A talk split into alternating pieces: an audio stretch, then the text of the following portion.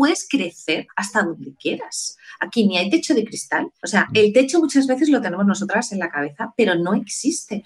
Puedes facturar, puedes trabajar, o sea, puedes crecer, puedes diseñar tu propio equipo, puedes ser un team leader, puedes ser un agente inmobiliario, puedes organizarte como quieras, porque además estás en un sector que te da todas las herramientas y todas las posibilidades. Entonces, claro, cuando yo escucho, es que tenemos techo de cristal, pues mira, Rocío, será en otros sectores, porque en el nuestro no lo hay. Bienvenido a Hablemos de, un podcast semanal para los agentes inmobiliarios que no se quedan con las guías clásicas y buscan refrescar esta apasionante profesión con nuevas perspectivas, ideas y tendencias. Soy Rocío González Gasque, manager formadora y coach inmobiliario. Quédate y aprende junto a líderes y expertos de los bienes raíces cómo vender más y mejor, pero sobre todo disfrutar de tu profesión. Bueno, ya estamos de nuevo. A ver si la gente que está conectada, si la gente se conecta de nuevo a través de Facebook y nos dice, si nos escucha. Ay, qué horror. Odio esto, odio que me pase esto porque mm, Uy, espérame. ¿Y el destination? Dame un segundo. O sea, siempre me pasan cosas en las entrevistas online porque, ¿por qué no? O sea, por eso son en vivo y que la gente vea que por más programado y organizado que lo tengas, pueden pasar cosas. No sé por qué como que se reseteó y mis preguntas me las quitó y a mí me gusta tenerlas ahí. Dame un segundo. Un segundo, un segundo. Bueno, mientras tanto, cuéntales un poquito de ti, a los que no te habían escuchado. Bueno, entonces empezamos otra vez. Sí, sí, sí, sí, Bueno, pues ya vengo del mundo de producción audiovisual, que es el mundo bueno, pues de la televisión, de lo que ocurre justamente detrás de las cámaras. Y estuve trabajando 25 años en ese medio hasta que, bueno, pues llegó la, gran crisis del año 2007-2008 y llegó el momento de reinventarnos, pero bueno, o sea, todos tuvimos eh, que, que encontrarnos en una situación complicada y bueno, pues como te decía antes, como había que tener la costumbre de pagar las facturas a fin de mes, pues hubo que empezar de nuevo. Entonces dije, bueno, pues ¿de dónde empiezo yo a trabajar? Eh, hice una valoración de pues, mis habilidades, eh, sobre todo de dónde me divierto trabajando, ¿no? Y a mí lo que más me divierte trabajando son las personas. La verdad es que yo te puedo decir que durante todos los años que llevo trabajando, Rocío, no tengo la sensación de haber trabajado, no la tengo. Tengo la sensación de que me he pasado un maravilloso número de años mm, pasándomelo pipa. Esa, esa es la verdad. Eso es importante, si al final, ¿no? Totalmente. Y entonces, bueno, pues nada, decidí entrar en el mundo inmobiliario.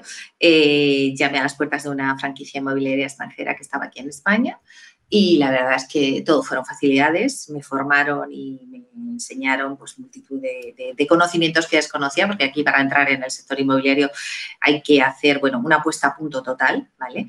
Eh, sí es verdad que tenemos muchos conocimientos que traemos de otros mundos, pero también hay que tener en cuenta que aquí estamos al día constantemente. Esto es como... Es que no podemos dejar de aprender. Por suerte, ¿no? La verdad es que eso nos mantiene vivos y nos mantiene despiertos, pero no podemos dejar de aprender. Es impresionante cómo, cómo afecta, ¿no? Totalmente. Me encanta, me encanta, Ana. Como tuvimos que cerrar y volver a iniciar, por si acaso no nos habían escuchado, gracias por estar aquí. Estoy súper contenta. Hablábamos de que Ana y yo somos coaches, entonces para nosotros las conversaciones son más interesantes porque compartimos un montón de ideas, ¿no? Eh, y hablemos, si quieres, acerca del liderazgo efectivo, ¿no? cuál es la importancia de cultivar el liderazgo efectivo en el sector y cómo puede impulsar nuestro crecimiento. ¿Cómo, cómo empezaríamos por ahí? Hombre, es importante que para trabajar en el sector inmobiliario lo primero que tenemos que tener es una capacidad en el cerebro de reset diario brutal. Es decir, yo siempre digo cuando me voy a dormir por las noches, me voy a desconectar, no me voy a dormir, es decir, tengo que cerrar el proceso en mi cerebro para poder comenzar al día siguiente. Aquí hay que hacerse todos los días de nuestra vida. El sector inmobiliario es un sector muy apasionante, evidentemente, y como líder que lideras un equipo, acabas muy agotada, es decir, el trabajo del líder es estar centrando a los agentes, estar consiguiendo en todo momento que no pierdan el foco en las operaciones, que, bueno, pues que ellos sepan desarrollar, que tengan confianza y seguridad a la hora de trabajar con los clientes, pero sobre todo, que era lo que comentábamos con anterioridad, que cuando eh, se producen los seísmos y, las cosas de repente después de mucho tiempo de trabajo pues se vienen abajo y esto ocurre con más frecuencia de lo que nuestros clientes se pueden imaginar, bueno, pues no hay que perder el foco, hay que seguir trabajando, hay que seguir orientándose porque en muchas ocasiones esto lo que nos supone es que al final nos acabemos cansando y nos marchando, ¿no?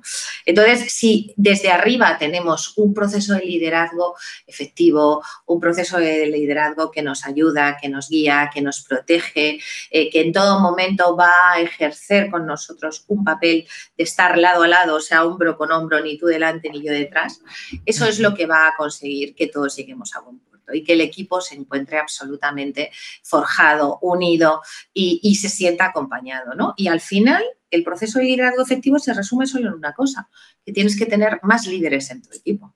A conseguir que todas aquellas personas que tengan habilidades, que quieran, que les apetezca trabajar, que de verdad encuentren en este mundo y en este proceso mm, su nicho de mercado, pues que sean capaces de liderar a otras personas. Ese para mí es el liderazgo efectivo realmente. Conseguir forjar otros líderes, por supuesto.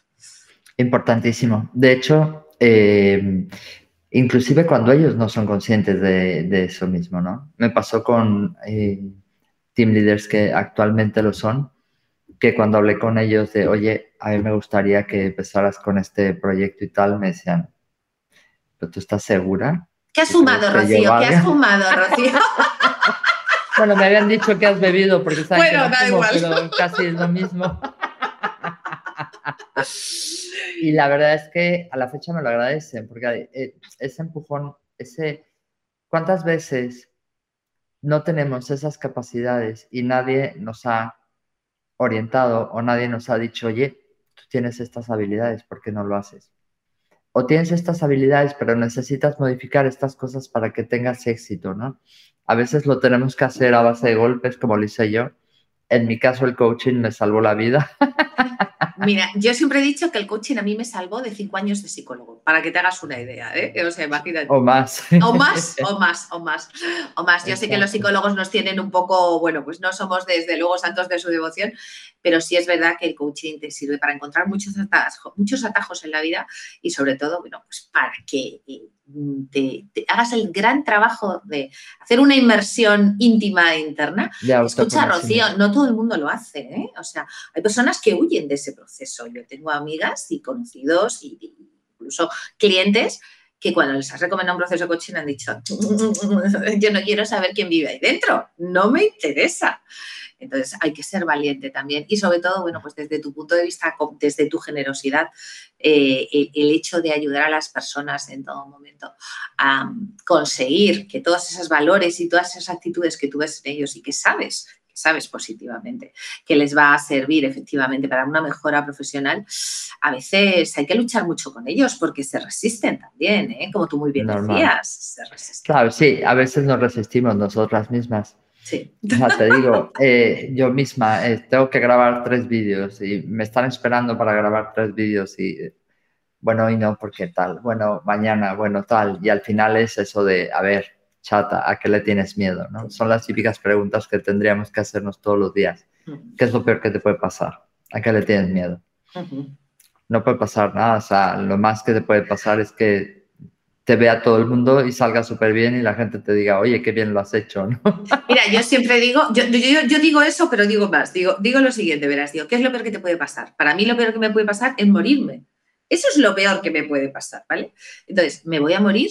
No pues ya está, pues como no me voy a morir, bueno, me moriré cuando me toque, ¿no? Pero bueno, yo de momento no tengo intención de morir. No tienes planes, ¿no? No, no, tengo planes. En la agenda no, lo has puesto. No lo tengo agendado. De aquí a 35 años o 40 no lo tengo agendado.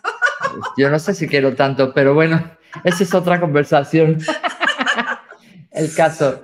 Oye, mira, como este es un evento en vivo, quiero saludar a la gente que nos ve, que está conectada por aquí, que nos saluden. Está María Rivera que dice, hola, qué bello, que nada más lo que hace no siente que es trabajo. Y es verdad, es verdad. Que así la gente apasionada, la gente que le gusta su trabajo, lo disfruta, ¿no? Mira, Eva, mi Eva, que está por aquí, como dicen por ahí, rodeate de personas más capaces que tú en otras áreas, ¿no?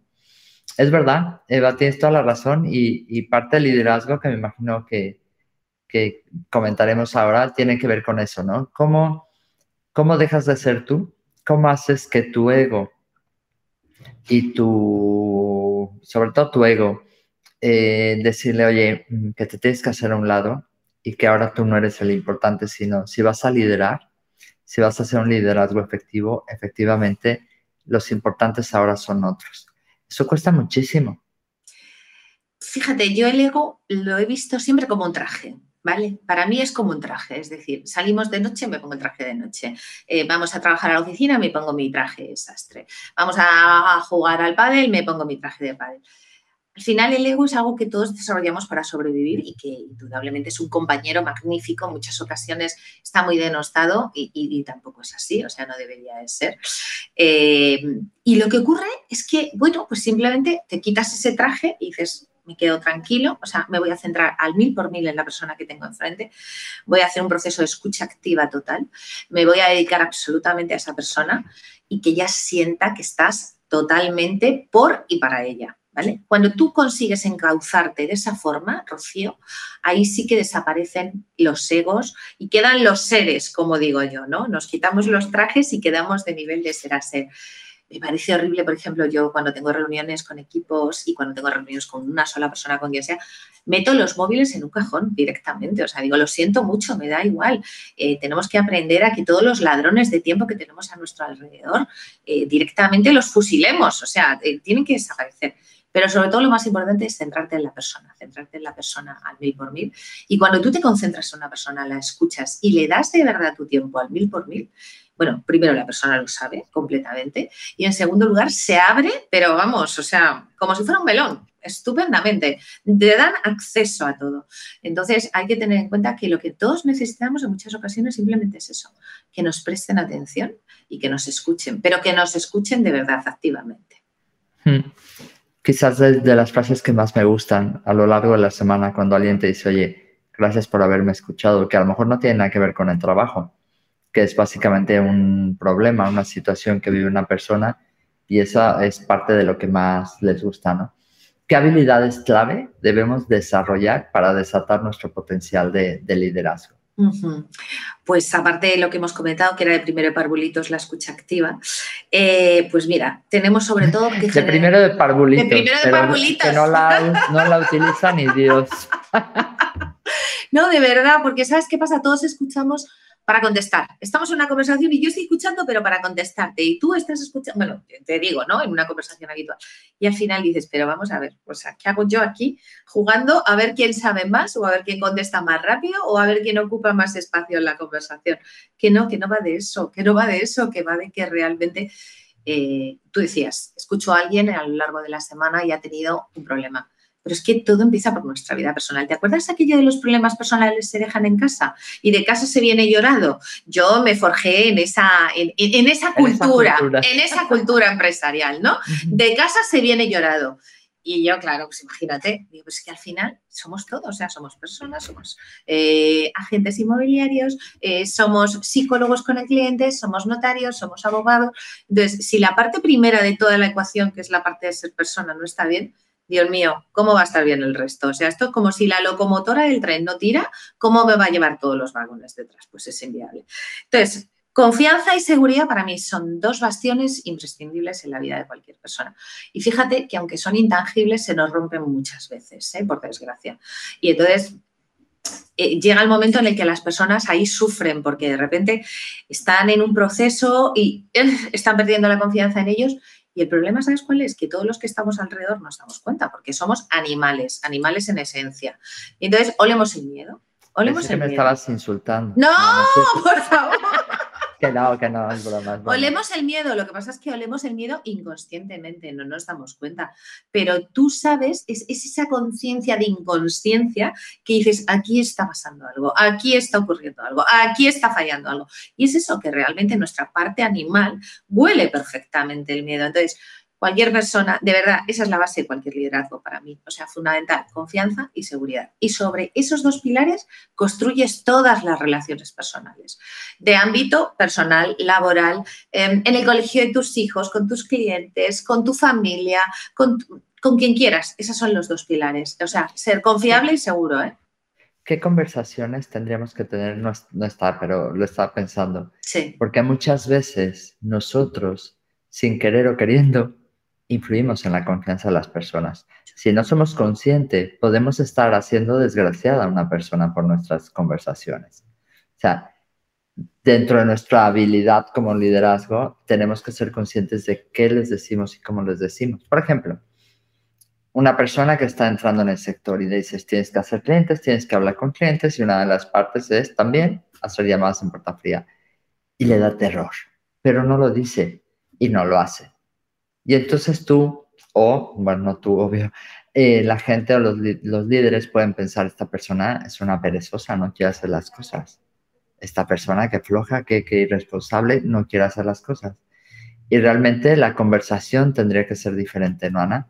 ¿Qué tipo de preguntas le, podríamos hacer en ese sentido, por ejemplo, pues para darle una idea a la gente? Porque es que, claro, cuando no han estudiado coach, quizás no son tan conscientes del poder de sus palabras, del poder para hacer daño y para hacer bien. Mira, yo siempre digo, Rocío, que la lengua es el arma masiva más eh, salvaje que existe, para bien y para mal lo que tú digas, ten mucho cuidado porque no se puede borrar, punto número uno, y no se puede volver eh, hacia atrás. Entonces, si lo que has dicho es positivo, y si lo que has dicho es negativo, pero lo has abordado de una forma positiva, exactamente igual. Pero si lo que has dicho lo has dicho con la intención de dañar... Sasca.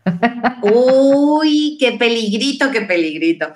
Eh, hay una cosa que está muy clara. No es lo que dices, sino cómo lo dices. Es decir, yo te puedo decir, Rocío, me encanta tu color de pelo. Y te puedo decir, Rocío, me encanta tu color de pelo. O sea, te he dicho lo mismo, pero no te lo he dicho igual, ¿verdad que no? Y tu percepción no, es idéntica, ¿verdad? Nada que ver. Entonces, claro.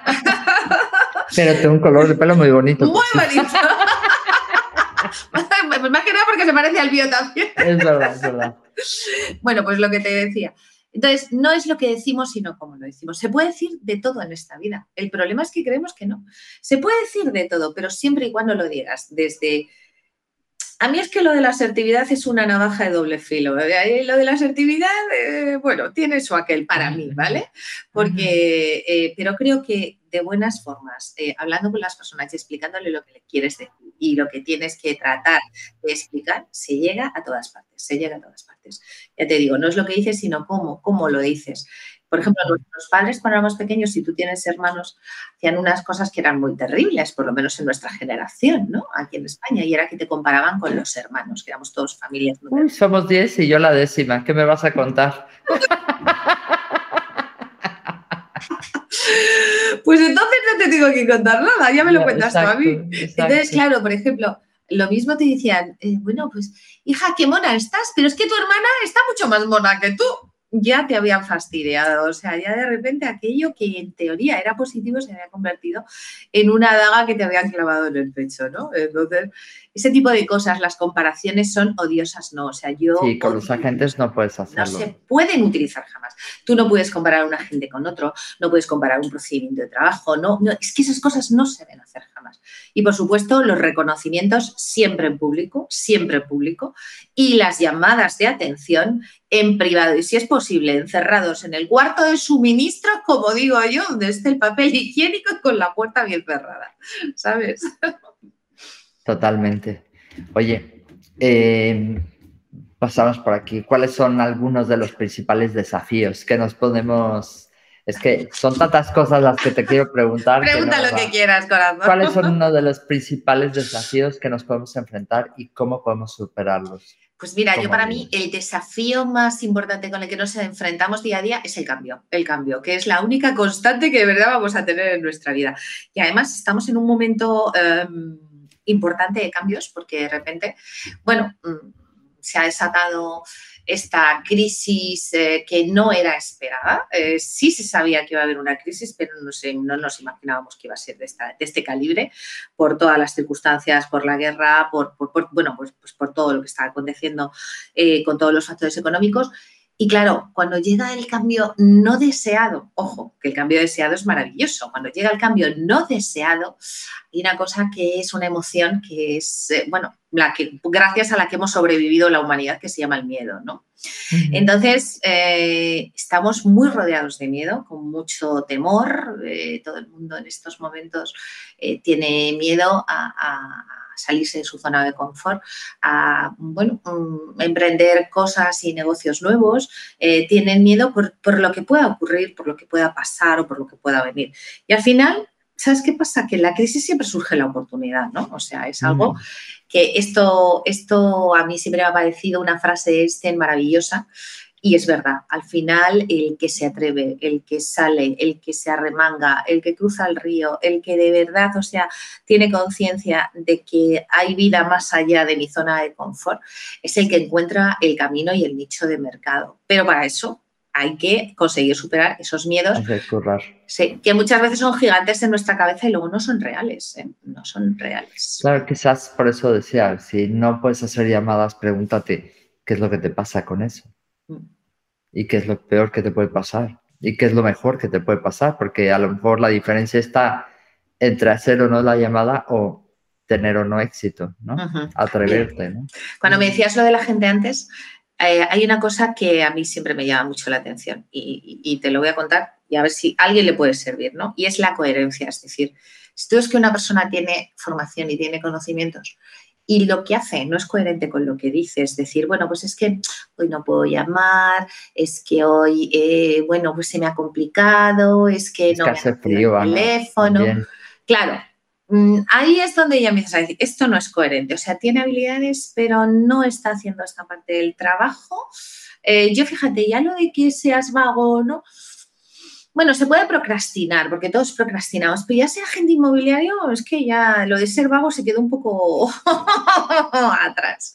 Entonces, cuando ves que no hay coherencia entre lo que hacen y lo que dicen, o faltan información, yo es cuando les digo, mira, vamos a hacer una llamada, a ver, la voy a hacer yo directamente. O sea, eh, me voy a sentar aquí contigo y voy a hacer yo la llamada. Y vas a ver cómo van a decir que no verás, nos vamos a hacer una apuesta. Mira, vamos a hacer tres llamadas. Y de las tres llamadas, si en alguna que me dicen que sí, te invito a comer. Te invito a comer. Porque probablemente me lleve tres nos, ¿no? Que para llevarte un sí en este mundo, pues tienes nueve nos por delante, ¿no? Pero hay que ser conscientes de lo que hay. Entonces, si tú eh, eres el ejemplo, te pones delante de esa persona, le enseñas cómo tú también te llevas el no, cómo a ti también te cierran la puerta en las narices y cómo tú también gestionas esa decepción, yo creo que ese ejemplo es el mejor motivo de, ser líder. Es que no hay ejemplos sin, o sea, yo creo que es, para mí, eh, el mejor liderazgo es el que lidera con el ejemplo. Total. no puedes decir, venga, vamos a estar animados todos y tú venir y va, esto, va, esto no, esto tal. O sea, no, o como dices tú, te da miedo hacer llamadas, a mí también, vamos a hablar. Venga, mira, mira cómo me tiembla la voz, pero no pasa nada vamos a hacerlo. Al final es humanizarlo, ¿no? Quizás de las veces que más eh, me han impactado en la vida es cuando te has dado cuenta que realmente entre tú y una persona profesional en su campo, lo único que hay es experiencia y, y hacer las cosas, ¿no? Hacer, hacer, hacer, hacer, hacer. ¿Por qué Rafa Nadal está donde está?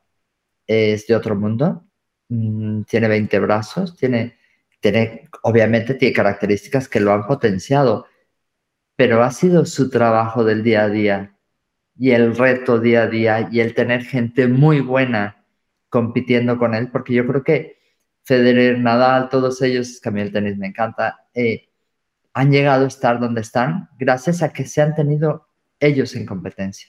Si, no había, si no había habido gente tan buena, no. O sea, a lo mejor eso también es algo que tenemos que, que tomar en cuenta. Pero bueno, ¿ves?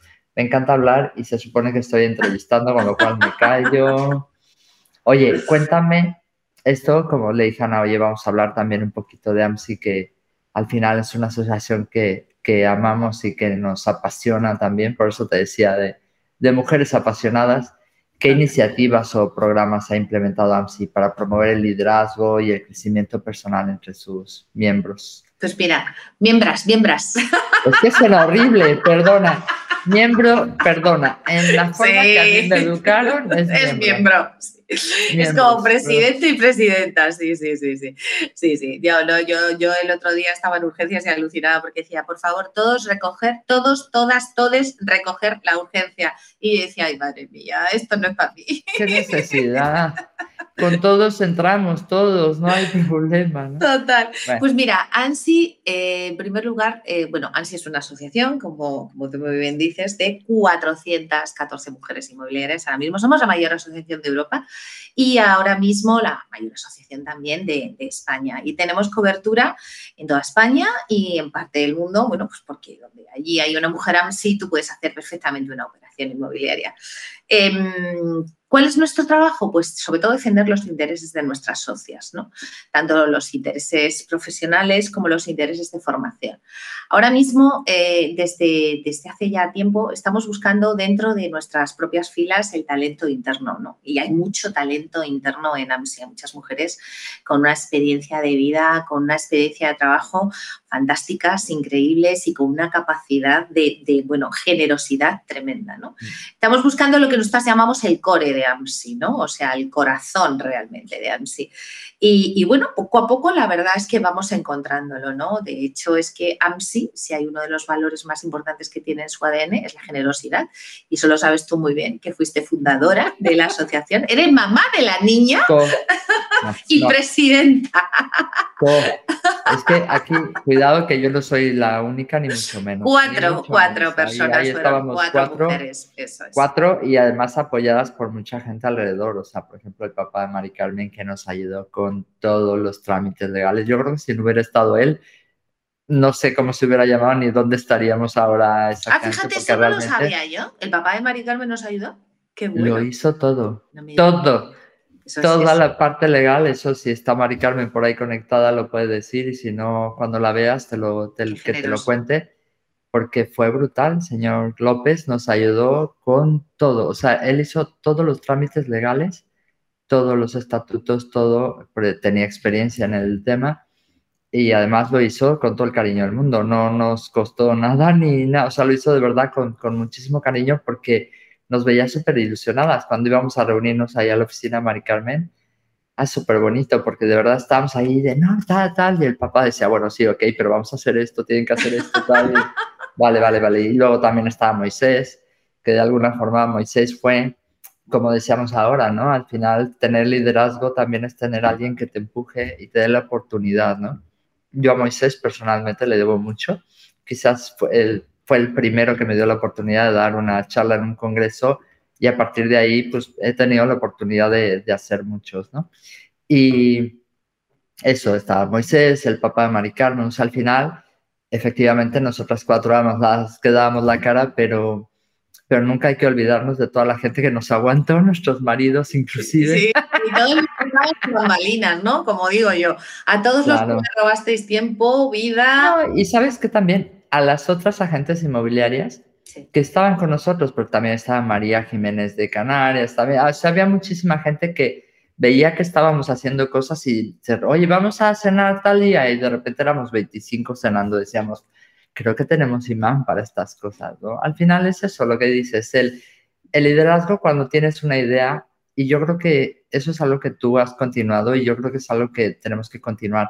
Al final es, efectivamente, hay muchísima gente muy válida que necesita tener ese momento de estar al lado de otra profesional y que se pueda hablar tranquilamente, que se pueda discutir y decir, oye, desde cómo tienes el pelo, la cana o cualquier cosa que nos afecta, Hasta, hasta cómo hiciste para cerrar una operación. ¿no? No, he aprendido más que cuando estaba con las cuatro. O sea, de todas las negociaciones que tenían, de cómo hacían, de cuándo para captar, etcétera. O sea, yo creo que eso es bien, Perdona la interrupción, porque efectivamente es como que la fundadora yo y para nada fui. no, por Dios, por Dios, por Dios. Además, te lo agradezco muchísimo porque esto son cosas que de verdad que es importante que todo el mundo sepa y sobre todo el mundo, que sobre todo que todo el mundo recuerde y más este año que es el décimo aniversario de AMSI, el décimo aniversario desde su fundación.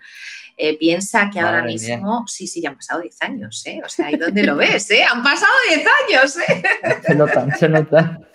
Y, y sobre todo, bueno, bueno, pues que esto es una plataforma inmensa de visibilidad para todas las mujeres, para conseguir, evidentemente, nuestras mejoras profesionales e indudablemente, pues ahora estamos, primero estuvisteis vosotras, luego han venido otras, ahora estamos nosotras, después vendrán otras. Y esto siempre pues va a ser, pues eso, un ejercicio de generosidad y un ejercicio de decir, bueno, pues vamos a crecer, vamos a conseguir tener eh, unión, sobre todo, o sea, tener esa cadena de network que tenemos dentro de nosotros, que es la columna vertebral de AMSI, donde, bueno, pues entre todas, o sea, gestionamos nuestras operaciones. Somos como una MLS absoluta, con pero además con lo bueno, absoluta confianza, porque cuando tú llamas a una AMSI, sabes que la profesionalidad está garantizada. perdón. No pasa nada. Jesús. No, me dio tiempo de silenciar, perdón. Todavía tienes oídos, ¿no? Sí, sí. Y los que nos están oyendo, perdón. Entonces, bueno, pues ya te digo, o sea, la asociación es un colchón increíble de profesionalidad de mujeres inmobiliarias. Fíjate que mañana me contaron ayer una cosa en la reunión de Junta Nacional que me impactó y lo quería comentar, Rocío. Mañana se hace la presentación en Huelva, ¿vale? Lo hacen todas nuestra Junta andaluza y me contaba la presidenta de Andalucía, Marga Fernández, que estaban sorprendidísimas porque después de, bueno, pues hacer todo el proceso de gestión y de invitación a todas las inmobiliarias, no hay mujeres inmobiliarias en Huelva prácticamente. Eh, casi todo son hombres. Y dije, no, me puedo creer que me estés contando esto. Y me dijo, Ana, es la verdad. Bueno, nos lo dijo a todas, vamos. O sea, yo le decía, pero de verdad, Marga. Y me decía, sí, sí, es la verdad. O sea, no hay prácticamente mujeres inmobiliarias en Huelva. Es un mundo masculino. Digo, no, me lo puedo creer. Esto mañana lo cuento en la entrevista con Rocío. O sea, mujeres inmobiliarias de Huelva, ¿qué es lo que estáis haciendo? Que tenéis que trabajar, que tenéis que hacer muchísimas cosas en el sector inmobiliario y que encima bueno, pues os va a aportar a nivel profesional una barbaridad. Pues no, no tenemos mujeres inmobiliarias. Fíjate. Fíjate, pues tenemos que, tenemos que hacer que haya, ¿no? Mañana, mañana empezará el empuje de, las mujeres AMSI y estoy segura que poco a poco irán encontrando el nicho, estoy segurísima. Mira, por ahí me están diciendo que es época de alergias. Qué malo. el día que voy a nadar, yo voy a nadar dos o tres veces a la semana y el día que voy a nadar siempre me da como alergia los, las cosas que le ponen, ¿no? ¿Cómo ves el futuro del liderazgo femenino? Lo, que hablabas ahora, si en Huelva no hay mujeres, ¿qué tenemos que hacer para hacer más? Pues mira. ¿Es verdad? Perdón, perdón. No, no, no, dime, dime, dime, ¿es verdad? Sigue, sigue, perdona. No, que muchas veces decimos, necesitamos más mujeres y a la hora que le decimos a las mujeres, venga, va, ¿quién se anima? Es como, Mm, mm, mm, Nos ponemos de perfil. ¿Qué pasa con ese liderazgo? ¿Qué tenemos que hacer para, para que de verdad no nos... Dice Olais que el futuro es femenino. Y este es Arturo Olais, qué majete. Pues mira, 68% del sector es femenino, 68% del sector, ¿vale? Vamos a subir 68-70, las cifras andan por ahí. Em, hasta mandos intermedios llegamos perfectamente. La inmensa mayoría de las oficinas, el, equipo humano es femenino, ¿vale? Pero cuando ya tenemos que ascender, cuando llegamos a gerentes, llegamos a brokers, llegamos evidentemente a managers, ahí pinchamos, pinchamos, pinchamos Entiendo que por un lado, por un tema de conciliación, entiendo que todavía tenemos muchas reminiscencias y que la conciliación no es tan bonita como nos la cuentan por la tele, ni muchísimo menos. No, y en este sector menos, porque es que cuando nosotros trabajamos es cuando la gente tiene tiempo, es decir, descansan de sus horarios laborales, etcétera, ¿no? Claro, entonces, mira, yo siempre he observado una cosa y es muy puñetero, pero lo voy a decir. Cuando he visto a las mujeres que han triunfado en otros sectores, siempre les he preguntado cómo lo has hecho, ¿no? Y siempre me han dicho, mira, o estoy soltera, o estoy divorciada, o estoy viuda, o si estoy casada, mi compañero me ha ayudado y se ha implicado en todo el proceso. Fíjate, ¿eh? O si estoy casada. O sea, las que han triunfado estaban o solteras, o viudas, o divorciadas, pero si estabas emparejada, su compañero se había implicado en el proceso, había dado el paso atrás porque alguien tenía que asumir responsabilidades. Entonces, claro, cuando ves estas cosas dices, es que el cuento de la conciliación todavía es cuento chino, ¿vale? O sea, para mí, ¿eh? a todos los efectos. Pero también es verdad que estamos en un sector en el que no hay techo, Rocío. No hay techo. Y eso se tiene que enterar, se tienen que enterar las mujeres. O sea, tú puedes crecer hasta donde quieras. Aquí ni hay techo de cristal, ni hay techo de cemento. O sea, el techo muchas veces lo tenemos nosotras en la cabeza, pero no existe. Puedes facturar, puedes trabajar, o sea, puedes crecer, puedes diseñar tu propio equipo, puedes ser un team leader, puedes ser un agente inmobiliario, puedes, puedes organizarte como quieras porque además estás en un sector que te da todas las herramientas y todas las posibilidades. Entonces, claro, cuando yo escucho, es que tenemos techo de cristal, pues mira, Rocío, será en otros sectores, porque en el nuestro no lo hay. No lo hay. No, no hay. O sea, realmente hay que luchar y hay que trabajar como cualquier otro y, quitártelo efectivamente. O sea, yo, por ejemplo, en el, en el equipo somos de los team leaders, son cuatro mujeres y tres hombres. Claro. Y no hay, para mí no hay una distinción de que es hombre o es mujer, para nada, para nada, no, no existe, no, en la oficina no hay como tal eh, ese, ese tipo de, de limitantes, ¿no? de cuotas, como digo yo, ¿no? De cuotas. Aquí no hacen falta las cuotas, sí, lo que hace falta de verdad es creérselo y poder tener la oportunidad, evidentemente, de alcanzar la posibilidad, ¿no? Pero que no, que no, que no, que no, que no nos cuenten más historias, que no, que en este medio eh, la mujer que quiera trabajar, la mujer que quiera llegar y la mujer que quiera ascender, eh, que se arremangue y venga directamente hacia adelante. O sea, es así. Súper. Oye, nos queda ya poquito tiempo, pero me gustaría si, si tienes algún, yo sé que estas preguntas son de bote pronto, si te sale alguna, si tienes algún caso de éxito, una historia inspiradora de alguna mujer en el sector inmobiliario que haya experimentado un crecimiento significativo en su liderazgo. Pues sí, tengo cuatro. Y te lo voy a contar desde AMSI, porque es así. Y es lo que yo vivo todos los días desde que soy presidenta hasta que deje de serlo. Pues mira, había cuatro mujeres que un día decidieron organizarse y decidieron hacer algo distinto y diferente. Fueron aventureras y cruzaron el río. Y salieron de su zona de confort y dijeron, mira, no sabemos qué hay al otro lado, pero bueno, pues vamos a mojarnos los pies, ¿no? Son María José Garrido, Rosa Moratalla, Rocío González y María. Ay, mi niña, muchas gracias. No, no. no esperaba esa respuesta para nada. ya, pero es que a cada uno lo suyo. Y luego después, bueno, pues ellas empezaron a organizar todo este mundo, como tú muy bien dices, tuvieron mucha ayuda por parte del exterior, indudablemente, porque si no hubiera sido imposible, o sea, o tendríais que haberos dedicado una exclusiva a esto y era muy mm, mm, complicado, mm. porque había que seguir pagando las facturas a fin de mes. Ya hace 10 años el mercado estaba bastante divertido, no era como ahora. No, no, no, no era como ahora, había movimiento. Exacto. Y a partir de ahí, bueno, pues ellas forjaron AMSI y luego después, pues, pues empezaron las distintas presidentas, eh, Rocío González, que eres tú, Rosa Maratalla, Ascensión de Ainad, Ruth Blanco, y ahora mismo, bueno, pues por elección de la sociedad soy yo, después vendrán otras y otras y otras, ¿no?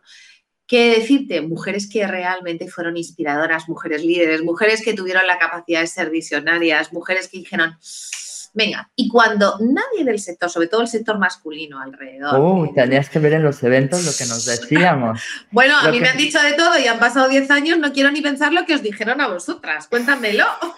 Ahora te hago yo la pregunta. No, no, no, me acuerdo en el eh, me acuerdo en el Emocionate de Madrid, no me acuerdo del año, pero de Madrid, pues hace 10 años. Sí y estaba ahí y venía la gente, amigos de lo típico de todos los chats, de todas las redes sociales, de otros eventos, de cursos, etcétera, ¿por qué hacéis eso? Es que eso es retrógrada, decía. ¿Por qué?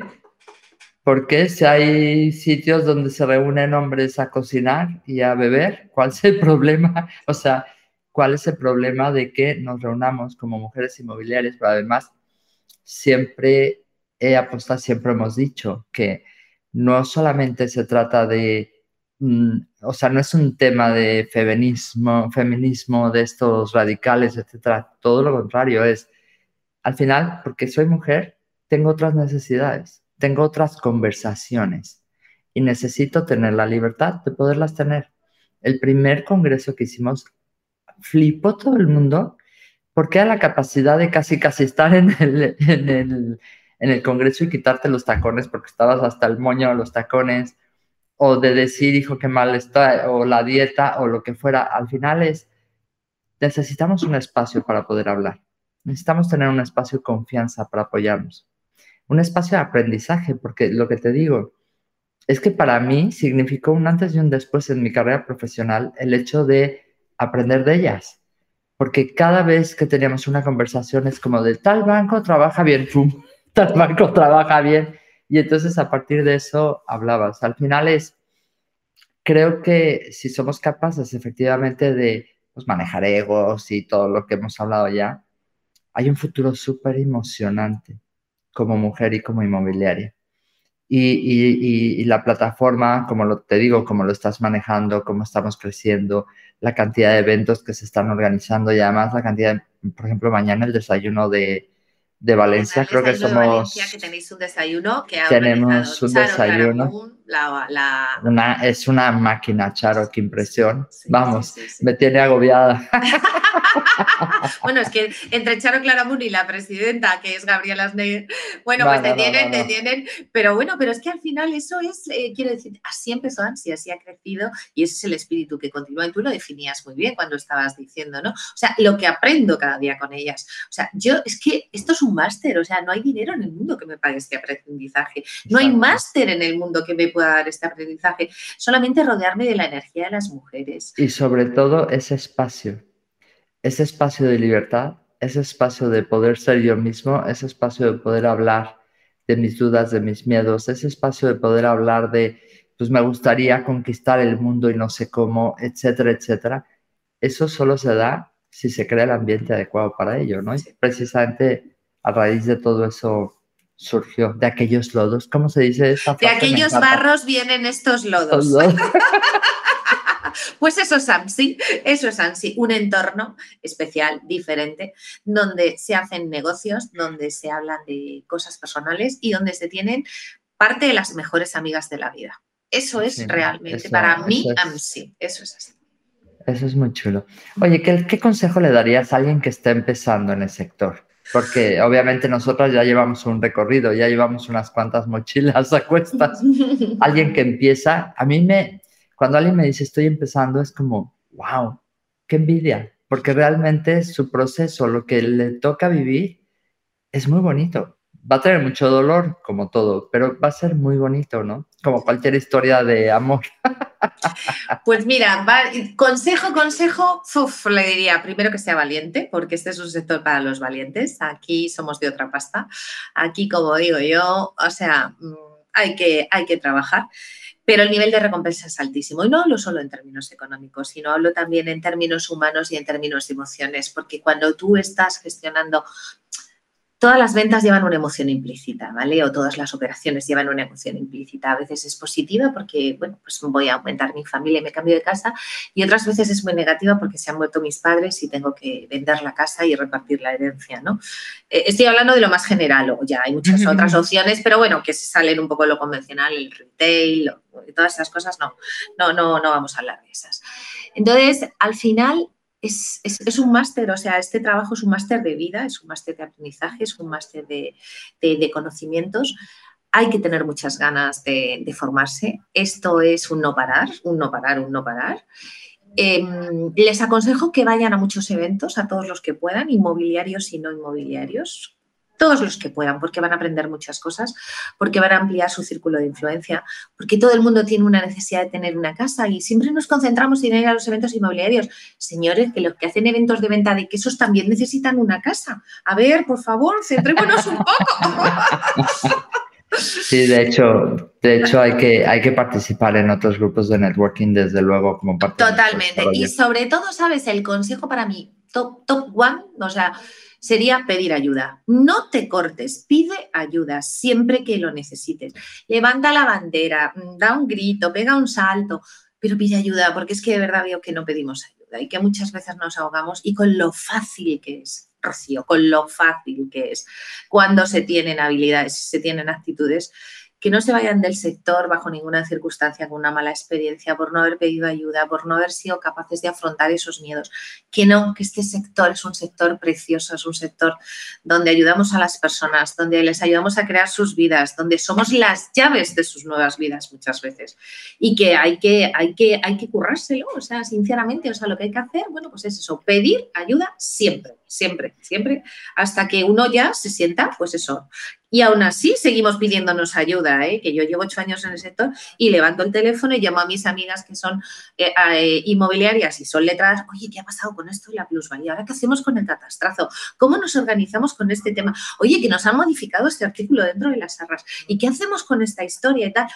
y yo pido ayuda constantemente y la verdad es que la recibo a manos llenas, a manos Es que eso, eso es fundamental, tener esa habilidad o habilidad o capacidad, porque a veces queremos solucionarlo todo y vemos a la gente que va, lo ves en la calle, gente que va caminando en la calle que dice, esa persona parece que va a explotar de, de la cara del estrés que va manejando, ¿no?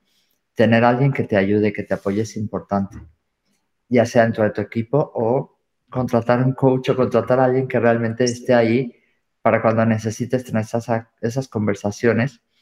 Yo hago todas las noches el ejercicio. Pero quería saludar antes de contarte esto, que decía Marisol, ¿no? AMSI es genial y ustedes inspiradoras. Gracias, Marisol.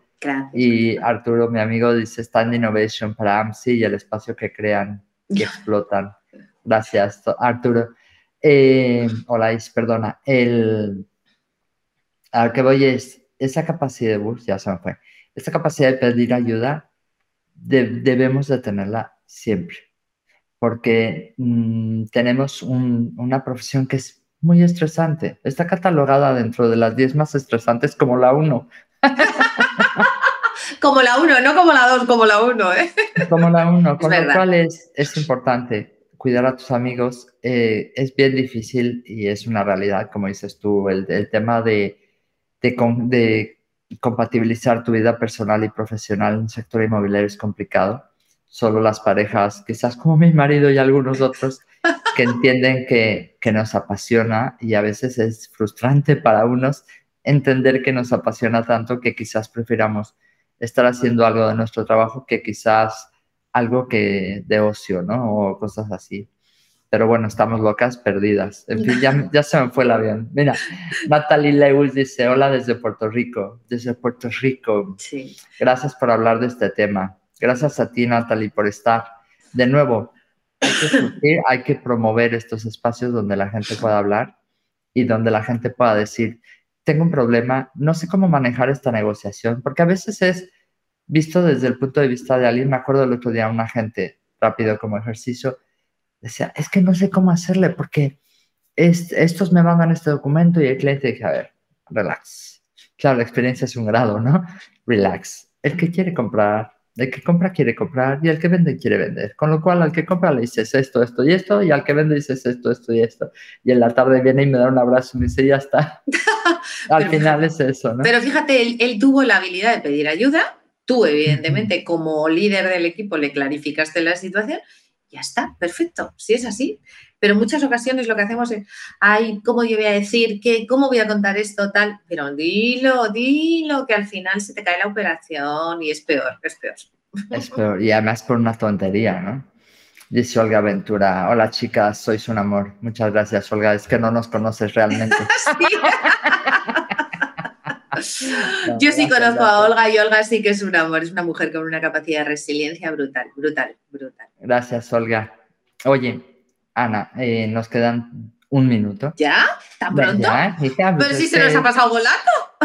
Me faltan como 14 preguntas para hacerte, pero bueno, ya haremos un segundo, una segunda sesión de entrevistas. Quería preguntarte cómo te contacta la gente, cómo, ¿Cómo se, ¿Cómo se hace DAMSI por un lado, que sería súper interesante, pero cómo te contacta a ti? Pues si alguien quiere vender su casa contigo, que te llamen. Sí, que me llamen, que me llamen. y si no se la puedo vender yo, ya se la venderá alguien de AMSI, no hay ningún problema.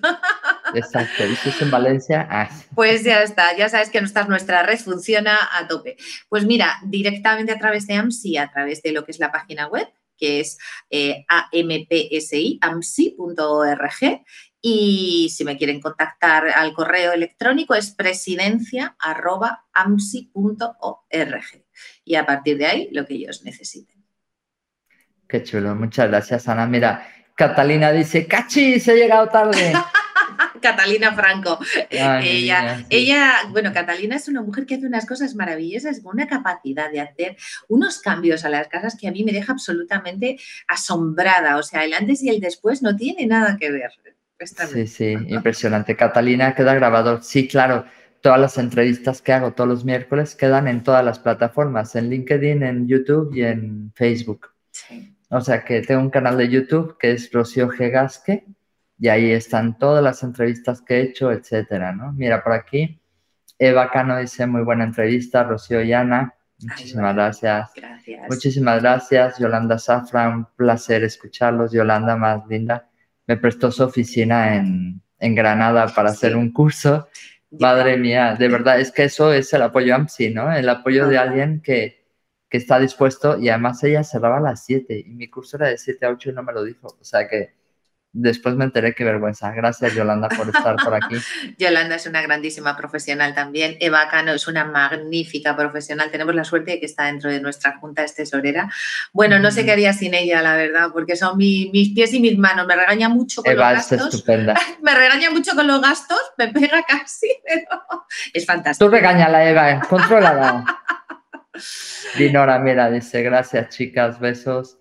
Eh, no sé, de verdad, Eva, de vez en cuando vete por Valencia, que, estaría bien que te vinieras por aquí. Mañana viene Rosa Moratalla, estamos súper contentas, pero vamos a estar las cuatro ahí en el evento. Estoy más que nerviosa porque, claro, cuando te toca hablar. Pero tú tienes que hablar mañana. ¿Y tú mañana de qué vas a hablar? Cuéntanos, porque no De redes sociales. De las cinco cosas que tienes que hacer para tener una estrategia clara en redes sociales. Pues eso es súper importante, porque fíjate, no, no, no, gestionamos marca personal, no gestionamos redes sociales. Son cosas que a nosotras a veces se nos quedan un poco atrás eh, por el tema de los años y estas cosas. Y son vitales, Rocío. Bueno, que te voy a contar que tú no sepas y eres una gran experta. Pero que el tema de marca personal y el tema de redes sociales tenemos que cultivarlo más. Oye, ¿nos podías dar un webinar y demás en AMSI y esas cosas? Ya empezamos a pedir. Ya, empezamos, a pedir, ya sabes que yo otra cosa.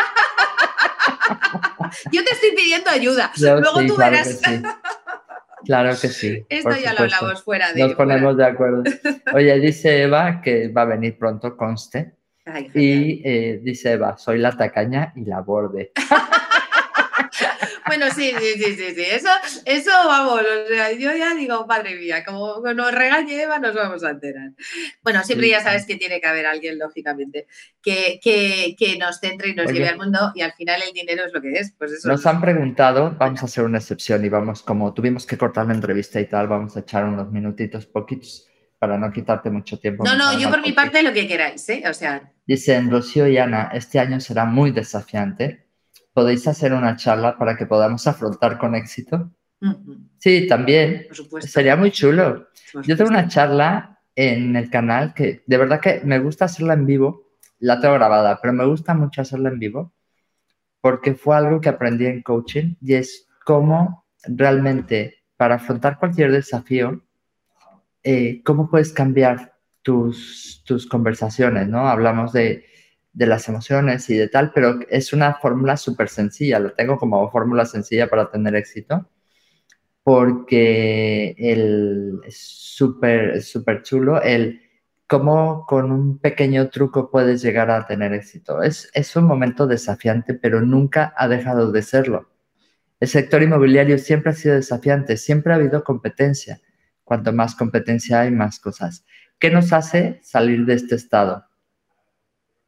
El ser creativos, el buscar alternativas, el buscar alianzas, aprender de los demás, ¿no? Y sobre todo, sobre todo, siempre eh, acordarnos de, lo que de los que tenemos al lado, que muchas ocasiones vamos a buscar ayuda afuera y tenemos un equipazo y unas personas con una capacidad con una capacidad de esfuerzo, con unos valores que luego dices, pero ¿para qué me habré ido yo a gestionar este tema con esta oficina cuando resulta que tengo aquí en el equipo personas súper válidas? El tema de que sea desafiante, claro que va a ser desafiante. Este y los dos siguientes que vienen detrás. Dionara, Dionara, sí. Eh, dos más, ¿eh? Nos quedan dos más. O sea, están todos calladitos ahí en sus rinconcitos y demás. Pero vamos, está claro que esta crisis como mínimo nos va a durar tres años. ¿Qué tiene bueno? Pues mira, tiene bueno que todos aquellos que han surgido en el sector inmobiliario y que, bueno, pues que son, digamos, setas. Que venían de paso. Setas que venían de paso en el camino, como digo yo, cuando baja la corriente se las lleva. Punto número uno. Punto número dos, que todo el mundo tratará de ser aún muchísimo más profesional. Ya te llaman. Sí, no, no, no, tranquila. Eh, es que se va mi hijo de viaje y entonces me estaba diciendo adiós. Eh, Dale un abrazo. Yo mientras hablo. Hacemos de todo. Entrevistas, nos despedimos de los hijos será mucho más profesional. Y luego hay una cosa que sí que debería ser desafiante para todos y es que tenemos que conseguir que estos señores que nos gobiernan por fin consigan eh, entender que tenemos que profesionalizarnos sí o sí. Y es urgente.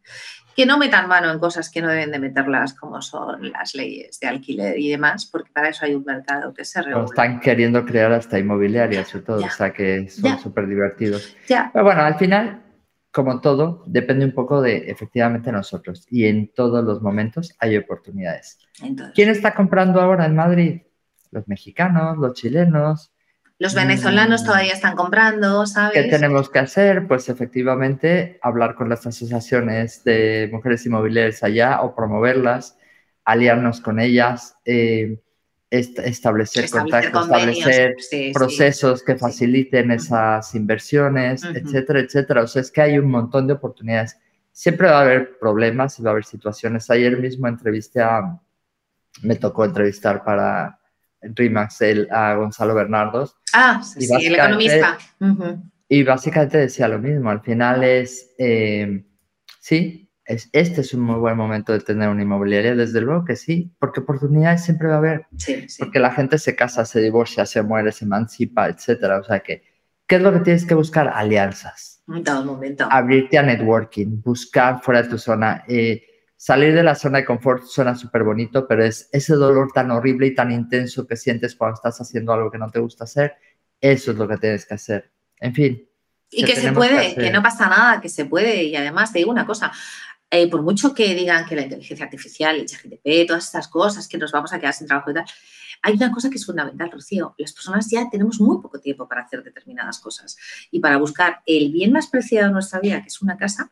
La verdad es que no te puedes poner a vender una casa tan alegremente con las complicaciones que tiene, con los conocimientos tan brutales que hay que tener en todo el proceso. Eso sí todo va bien. Eso sí todo va bien, ¿vale? Y, o tienes una herencia y de repente te encuentras que, ¿qué vas a hacer? ¿Vas a dejar de trabajar? Y tus hermanos, o sea, luego cómo compensas eso económicamente? O viene un bebé y necesitas evidentemente una casa más grande. Hay tantos procesos de cambio en la vida que te exigen obligatoriamente tener que cambiar de hogar, que bueno, a mí afortunadamente ya te digo, o sea, veo que cada día tenemos menos tiempo y que realmente, bueno, pues que para eso estamos, las agentes inmobiliarias. Y, y los todas las noticias. si me voy a morir mañana, no va a haber agua, no va a haber no sé qué, no va a haber no sé cuánto. Lo que tenemos que hacer es no escuchar noticias. Nada, nada. No hay que ver la tele, chicas, para esas cosas. salir y buscar contactos y oportunidades. Ahí hay, hay un momento, eh, va a haber más retos y cada día va a haber más cosas que tenemos que estar atentos y buscar buscar, buscar. Ampliar nuestro círculo de influencia es vital, ¿sabes? Prospectar nuestras zonas, conocer a nuestros allegados, a nuestros clientes, a los amigos de nuestros amigos, a nuestra, no todos nuestros agentes. Si esto solo va de personas, o sea, tú intenta conocer el mayor número de personas que puedas. Ya verás cómo al final tu negocio prospera. ¿Y sabes qué? No tanto conocerlas, me encanta, sino ayuda a otras personas. Totalmente. Mi, mi, mi, lema de vida ahora es ayudar, aprender y liderar. Y creo que eh, ayudando a otras personas a conectar personas simplemente de, oye, tú necesitas una página web, pues tengo una amiga que es diseñadora web. Tú, si tú empiezas a ayudar a otras personas, en primer lugar se te olvidan tus rollos, que es buenísimo. Y en segundo, al final esa inercia hará que también te recomiende. O sea, no, no, es como eh, la frase que mucha gente me conoce por ella, ¿no? De Mario Quintana, de no corras detrás de las mariposas, sino prepara tu jardín para que ellas vengan a ti. Es, va a haber tiempos difíciles. Es que yo nací en un país donde no había otra situación. Pero es que en tu país, eh, o sea, fíjate, o sea, como, como, como estamos, ¿no? Mm. Ahora mismo. Entonces son países complicados, difíciles. Para ti el estar en España, al final, eh, no sé si si resulta más sencillo, pero la resiliencia que tú has adquirido, esa la llevas ya de por vida impresa, tatuada en la piel. Sí, yo eso hablaba con otra amiga que, que es española, se había ido a vivir a Argentina muchos años y ha vuelto. Esa es la primera vez que te vas adquieres como una serie de poderes, entre comillas, y ya si mañana me dicen, oye, que te tienes que ir a vivir a Timbuktu, vale, guay, o sea, ya no es el, el, la angustia quizás, ¿no? Bueno, también se dice fácil y a la hora de la no, no sé yo. Desarraigarse es duro, Rocío, desarraigarse es duro, es duro, es duro. Yo afortunadamente no lo he vivido, pero sí conozco a muchas personas y es duro. ¿eh? Lo que pasa es que, bueno, tú eres una mujer luchadora, eres una mujer fuerte y sabes incorporar, pues eso, todas las cosas que, que realmente has vivido y ahora ya las haces desde el humor. No sé si sé o las tuve que hacer. Pero bueno, me encanta que me digas que soy una mujer fuerte, me encanta, me encanta. Eso Tú sabes lo que decía la madre Teresa Calcuta, de, la madre Teresa de Calcuta, decía que las mujeres que más se ríen, los hombres en realidad, todas las personas que más se ríen, son a los que más les ha sacudido la vida. No lo decía así, ¿eh? o sea, yo lo, yo lo digo así, ¿no? Entonces, me da la sensación de que a ti y a mí nos ha pasado un poquito por el filtro, ¿eh? Un poco, un poco, un poco. Oye, mira, está súper interesante la conversación que tiene aquí la Peña en, en el vivo. porque por aquí dice Catalina Franco, la inteligencia artificial no puede dar un abrazo cuando se sale de notaría. Efectivamente. Eso es, eso es verdad. Pero Olais dice, la inteligencia artificial juega tan a favor como en contra, dependiendo de nosotros mismos y de cómo la usemos. En el pedir está el dar. Eva Cano dice, la inteligencia artificial y los medios digitales tenemos que hacer una entrevista de, inteligencia artificial en el sector Bueno, conmigo, conmigo no puedes porque yo no controlo mucho de eso, eso te tienes que... Yo tampoco, pero buscaré a alguien. La inteligencia artificial y los medios digitales tienen que ser herramientas a nuestro servicio, entre otras, pero el conectar personales, personalmente, no tiene sustituto. Qué verdad. Totalmente, totalmente. O sea, al final, no podemos decir, no nos va a afectar en nuestro negocio. Por supuesto que sí, si no somos capaces de prever y de adaptarnos a las cosas. Totalmente. Hay herramientas y hay tecnología. Hoy mismo estuve viendo un software de, gestión de alquileres que me gustó. Oye, pum, es que eso necesito, pero no puedo estar ajeno y no puedo decir, uff, yo estoy harta o yo no sé de tecnología o yo, no, no, no. ¿Qué necesito? Porque mañana, oye, pues, ¿qué crees? Que la inteligencia artificial para redactar anuncios es hermosa. Bueno, pero. Y para redactar. Entrevistas. bueno, escucha, el otro día estaba en una reunión donde estábamos hablando precisamente de este tema y me estaban a mí también eh, haciendo presentaciones y tal. y de repente empieza un compañero. Dice: Mira, le voy a preguntar al ChatGTP, vamos a hacer una entrevista del sector inmobiliario. Y en dos segundos, el ChatGTP le hizo una entrevista del sector inmobiliario que yo decía me muero aquí mismo. O sea, increíble, increíble. Tiene cosas fantásticas, pero es verdad que no va a sustituir a las personas. Para nada. No sé, no sé si estamos creando un monstruo realmente y los programas estos de Black Mirror puedan ser realidad y el día de mañana tengamos perros tecnológicos acechándonos. Oye, no me Chica, no, yo creo que a partir de hoy, y, y yo creo que es un ejercicio que tenemos que hacer siempre, tal como parece, podemos tener momentos mucho más duros de los que estamos viviendo. Sí, absolutamente. Depende de nosotros mismos cómo lo tomemos. Y el primer ejercicio es decir, gracias Dios porque ahora tengo una botella de agua que beber. Gracias porque estoy teniendo esta entrevista y esta conversación tan bonita que nos acerca y que nos humaniza y que la gente nos conoce. Gracias porque podemos estar conectados. En fin, realmente ver que, que estamos y que existimos y, y que tenemos que estar agradecidos por ello. Ok. bueno, en fin, Ana, de verdad que agradezco muchísimo tu tiempo. Eh, me ha encantado, ha sido súper bonita la, la, entrevista. Espero que todos, y además súper participativa, me ha encantado, me gusta mucho cuando la gente participa. Y, y, nada, espero tener una segunda entrevista, como dicen por aquí. Ya decía que teníamos que hablar. Dinora dijo, este año será desafiante, vamos a hacer una charla para que afrontemos esas cosas. Pues no te preocupes, Dinora, que no las pondremos como tarea y, y, trabajaremos por ello. Muchísimas gracias, Ana, gracias a todos los que están aquí conectados. Y nada, hasta la siguiente entrevista y Ana, nos vemos en breve. Cuando quieras y cuídate mucho. hasta el siguiente evento que tenemos así es emocionante. No sé sí, creo que emocionante nos vamos a ver, así que ya compartiremos. Y nada, a tu entera disposición para lo que necesites. La verdad es que me ha encantado y que haces un grandísimo trabajo por el sector inmobiliario. Enhorabuena, Rocío, a ti y al equipo que te acompaña. Gracias. gracias. Un abrazo. Cuídate. Un abrazo enorme. Gracias. Gracias a todos. Chao. Gracias por pasar un rato conmigo. Si te gustó esta conversación, déjame una reseña en Apple Podcast y comparte el episodio. Si quieres comprar, vender o unirte a mi equipo, encuéntrame como Rocío Gegasque en Instagram, Facebook, YouTube y Twitter. O visita mi sitio web rociogegasque.com. Mi blog está lleno de tips prácticos sobre cómo vender, comprar y tener éxito en la industria. Nos escuchamos en el próximo episodio de Hablemos de. Si estás listo para expandir tu mente, mejorar tus prácticas drásticamente y estar a la vanguardia del mundo inmobiliario, esta es tu casa.